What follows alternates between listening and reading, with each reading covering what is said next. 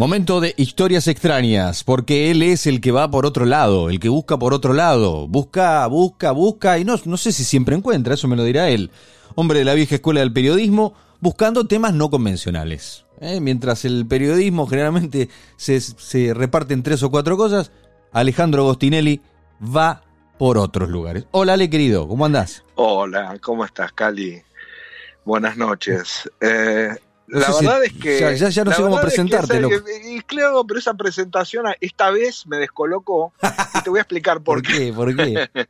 Porque por una vez no mm. voy a hablar de una investigación mía. Ajá. Por una vez voy a.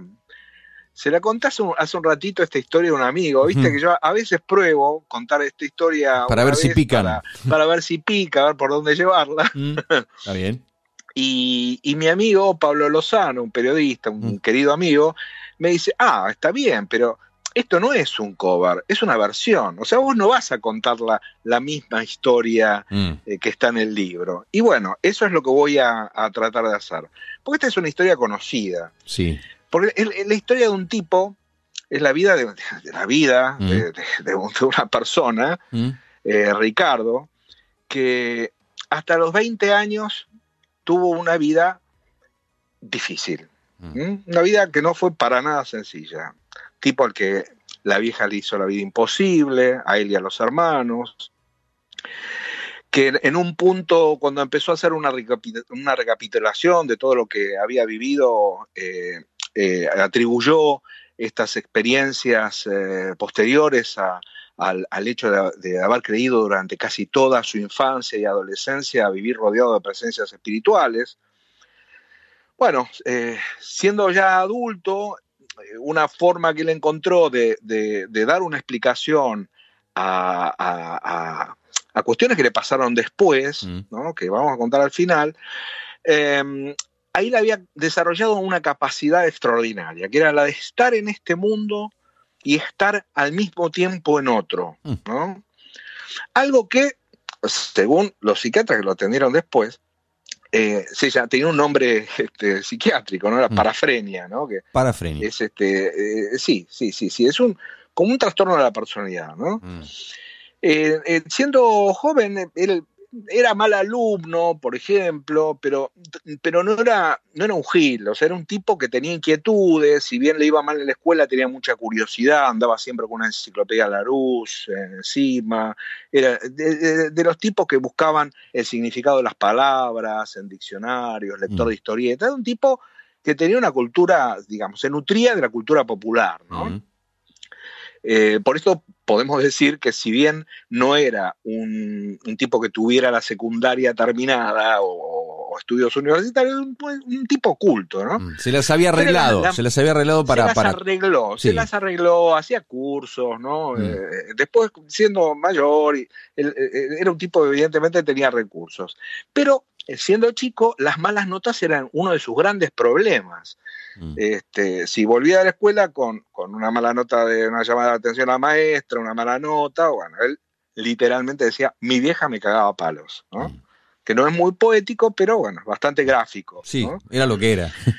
Así, así era su vida, ¿no? Este, la vieja le solía contar además que estando embarazada de él, una vez se sintió mal y se sentó en, el acceso a un edificio y un grupo de personas se acercó a, a ver qué le pasaba eh, ayudarla.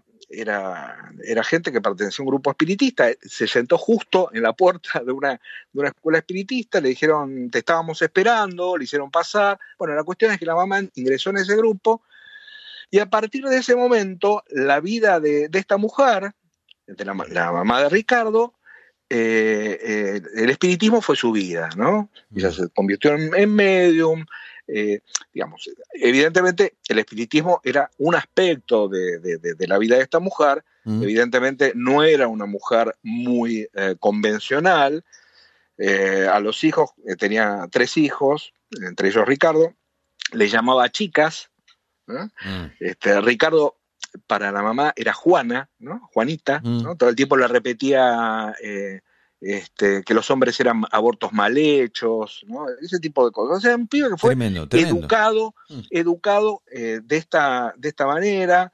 Eh, además, le infligía terribles castigos. Eh, ella, por supuesto, siempre aclaraba que no era ella la que lo castigaba, eh, le, pegaban con una madera de un metro. Mm. ¿eh? siempre aclaraba, le, aclaraba que, era Dios, ¿no? El que la usaba ella para castigarlo a él. Bueno, él llegó, contaba que, llegó a hacerse pis de miedo cada vez que veía venir una de esas palizas, cada vez que se venía con alguna mala nota, bueno, ella cuando se iba a trabajar lo encerraba para que no se escapaba, decía que afuera el mundo estaba lleno de gente que le, quería causar daño, ¿no? Y adentro de la casa él no la pasaba bien, digamos, estaba encerrado. Bueno, en ese contexto, este, la verdad, no, no, no había manera de escaparse. No había manera de pasarla bien, ¿no? Sentía presencias, eh, decía que bueno, estaba solo y él andaba por los ambientes de la casa con un cuchillo en la mano, por, esta, por este pánico que tenía a esas percepciones que tenía.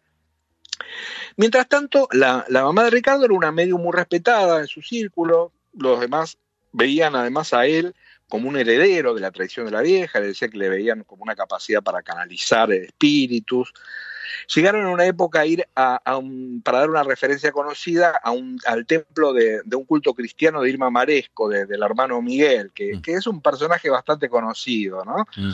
El hermano Miguel, que, también es un espiritista cristiano, eh, lo conoció a él y le dijo, vos sos un pibe muy fuerte, lástima que estás para el otro lado. Esto se lo dijo cuando tenía siete, ocho años, ¿no? Más o menos. Ay, pobre. Desde ese momento, este chico, eh, Ricardito, tuvo cuatro intentos de suicidio. Dios mío. Este, uno con alcohol de quemar, otro tragándose 50 pastillas para dormir, otra vez se quiso ahorcar y, le falló porque justo entró la tía a la casa. La última se subió a una terraza y, bueno, finalmente eh, cuando estaba ahí listo para tirarse descartó la idea porque se imaginó el enchastre que iba a dejar, le pareció muy violento.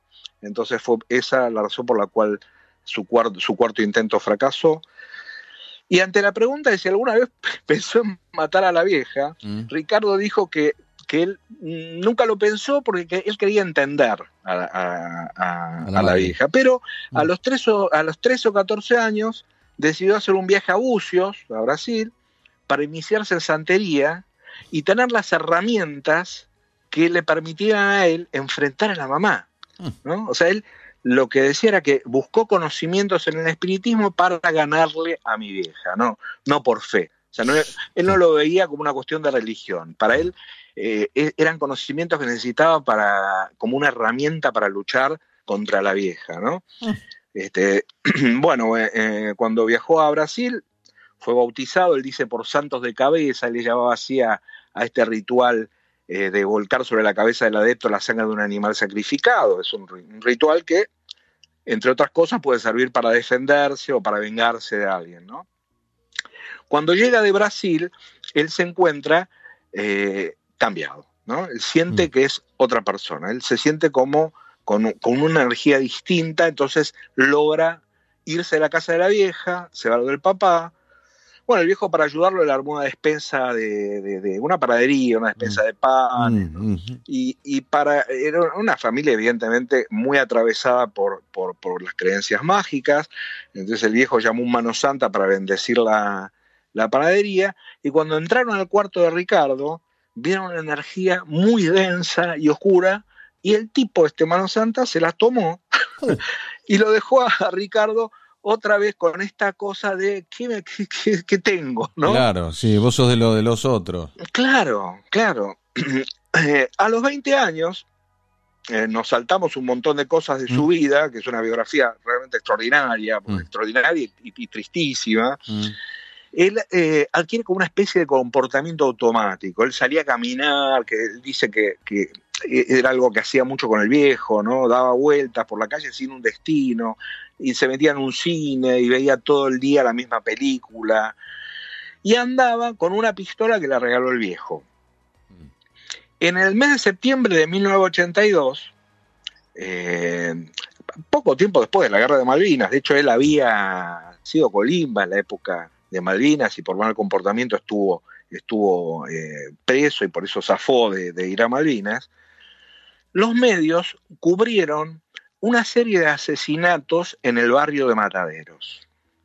Resulta que a lo largo de una semana, en ese lapso, a, pocas cuadras de distancia, cuatro taxistas aparecieron sin vida con un impacto de bala en su cabeza.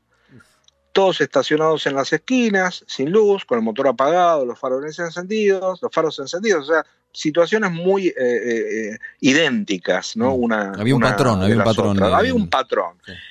La policía no sabía por dónde buscar, digamos, solamente se sabía esto, ¿no? Que había sido la misma persona, porque... sí, sí, había actuado de la misma, era igual. Exacto, el, el, modus operandi era siempre el mismo, no era robo, no era una, situación de robo porque no, faltaba nada, salvo los documentos de cada taxista. Y, el atacante nunca se había movido del asiento de atrás, siempre fue todo desde atrás. ¿no? Ahora, eh, llega un día, eh, densa la historia, ¿no? y bueno. es lo que es. un buen día eh, el papá de Ricardo encuentra en la, en la habitación de él una serie de documentos, documentos de identidad, uno al lado del otro, una especie de, altar, se asusta, le, habla a uno de los hijos, el hermano de Ricardo, el hermano de Ricardo se asusta también por esto, porque lo relacionan estos documentos con los crímenes, el, viejo le pregunta, él reconoce que, efectivamente él había sido quien asesinó a los taxistas. Uh. Em, eh, se van a dormir, ¿no? Esa, noche cenan juntos, se van a dormir y a la mañana siguiente el hermano se va a tribunales por su cuenta mm. a, hacer lo que dice un descargo, deslindar responsabilidades, le llama, porque el hermano tenía otra arma y se asustó. Em, y, bueno, un juez se presenta en la casa ese mismo, esa misma mañana. Eh, en esa época eran tiempos de, de, policía brava, entonces este, le dio garantías de que no le iban a torturar, digamos que iba, que él se iba a hacer cargo de, la detención y que iba a custodiar al pibe. Eh, y eh, por supuesto, él sin presentar ningún tipo de resistencia, con absoluta naturalidad, él se entrega y mm. Eh, declara absolutamente todo, ¿no? reconoce todos los, los, crímenes, hasta ese momento le atribuían tres, él se hizo cargo de un, de un, cuarto que en realidad había sido el primero, y frente a la pregunta inevitable, ¿por qué? Sí. ¿no? Él nunca supo por qué, este es el misterio, hizo lo que hizo. ¿no?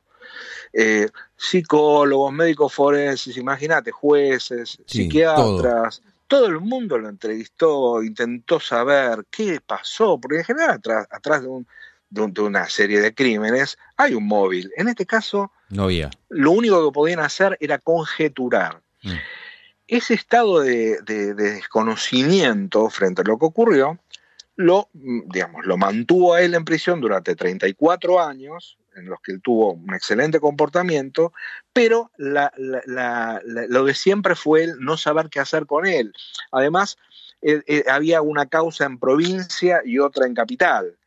Porque uno de los crímenes había sido en provincia. Entonces, para, la para capital era, una imputable, para provincia sí.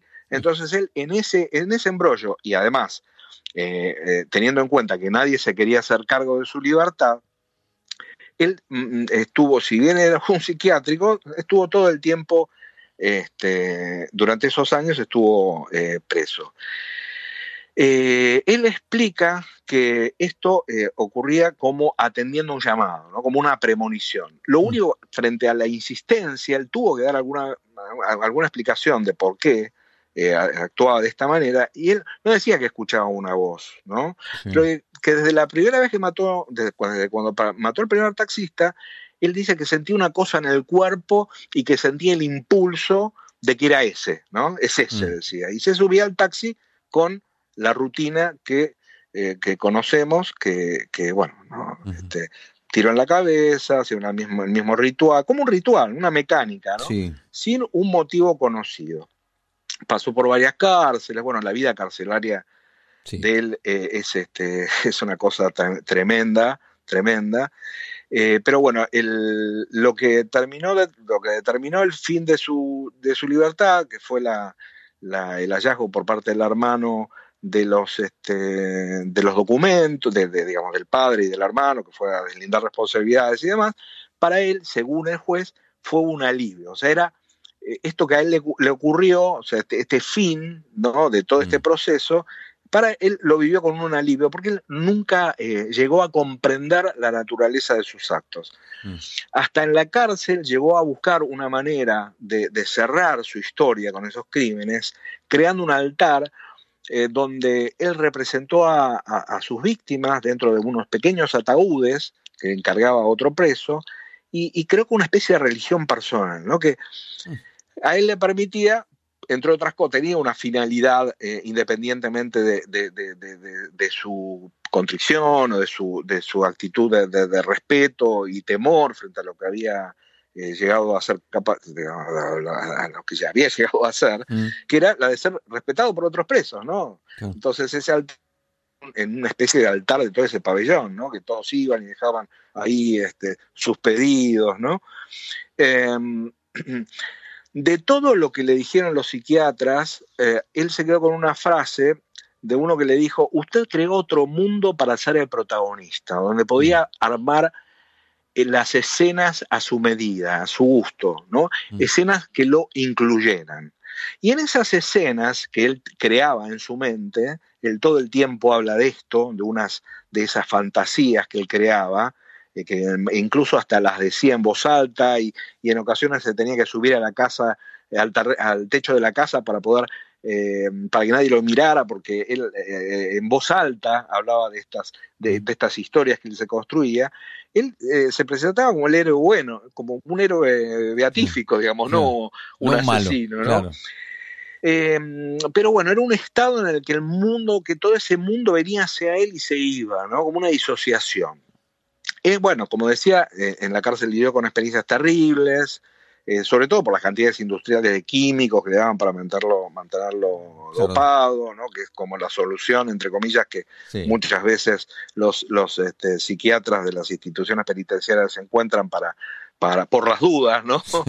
este, aún siendo un preso con un excelente comportamiento. Y bueno, el diagnóstico finalmente que recibió fue esto que decía antes, como una especie de un trastorno parecido a la esquizofrenia, ¿no? que son personas que producen delirios y alucinaciones, que, y, y, aún presentando ese cuadro, tienen una personalidad estructurada, tienen cierta respuesta afectiva, si bien eh, Ricardo era un tipo que no mostraba mayormente eh, eh, sentimientos, ¿no?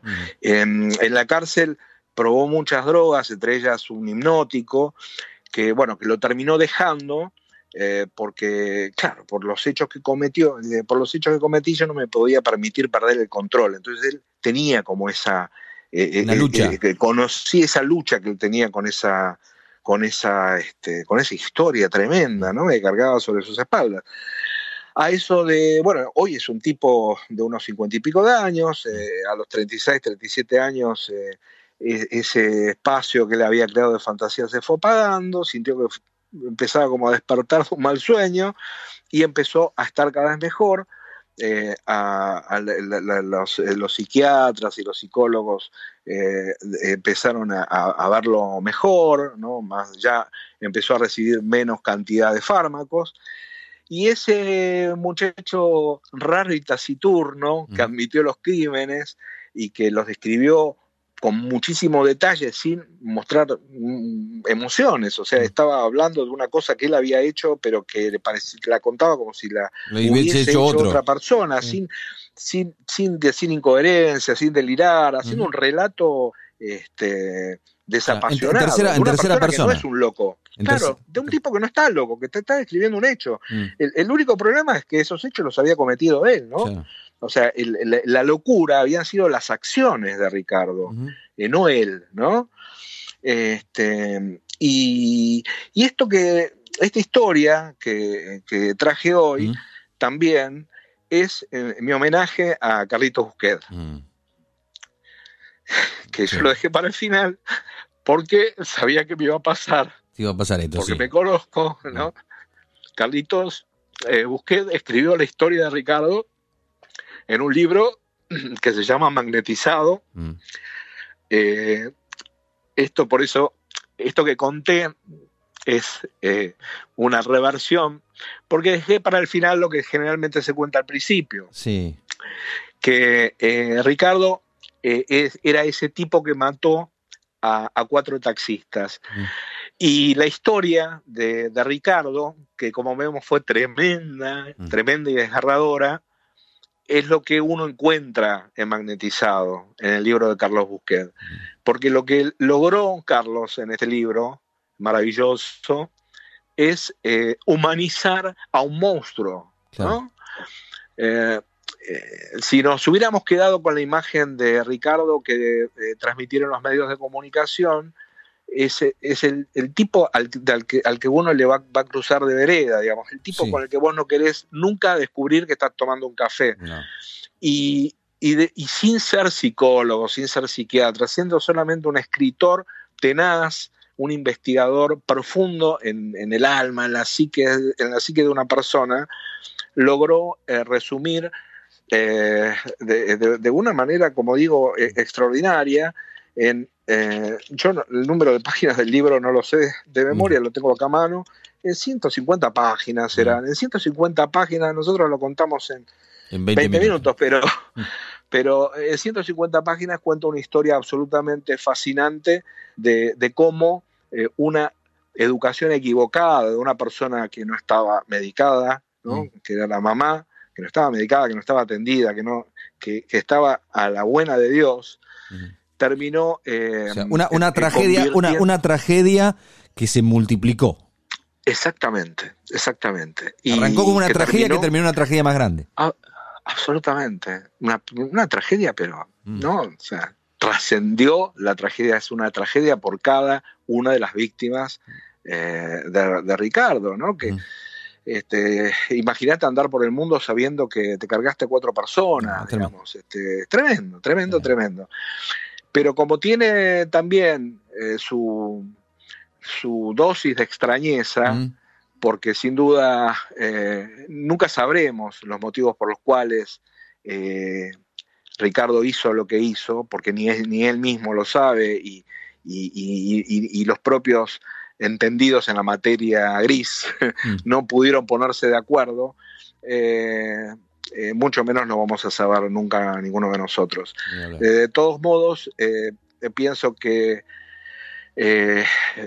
recordar la historia de Ricardo, que también es la historia de Carlos, porque le dedicó muchos años de su vida a este, a este libro. Eh, es una manera de reivindicar al escritor y también al protagonista, porque tuvo la valentía de exponer su vida eh, sin, eh, sin fijarse en qué iba a pasar después, ¿no? Porque imagínate que era una persona que iba a salir de la cárcel un día y al salir de, la cárcel se iba a encontrar con, con, con lo incierto, ¿no? con lo incierto, que es la posibilidad de cruzarse alguna vez con alguien vinculado a, las víctimas de, las víctimas de los crímenes que cometió. Eh, bueno, Cali, oh, eh, ahí Fuerte, fuerte historia, fuerte historia, además emoción, bueno, homenaje a, tu amigo, a Carlos Busquet, que, a Carlos eh, Busquet, que, nos dejó hace poco. el 29 de marzo pasado nos dejó de una manera totalmente inesperada y todavía lo estamos llorando. Sí, sí. Te seguimos en Factor el Blog, querido amigo. Gracias por un Gran, un gran abrazo y, y también lo extiendo a los oyentes. Ha pasado Alejandro Agostinelli con otra historia extraña.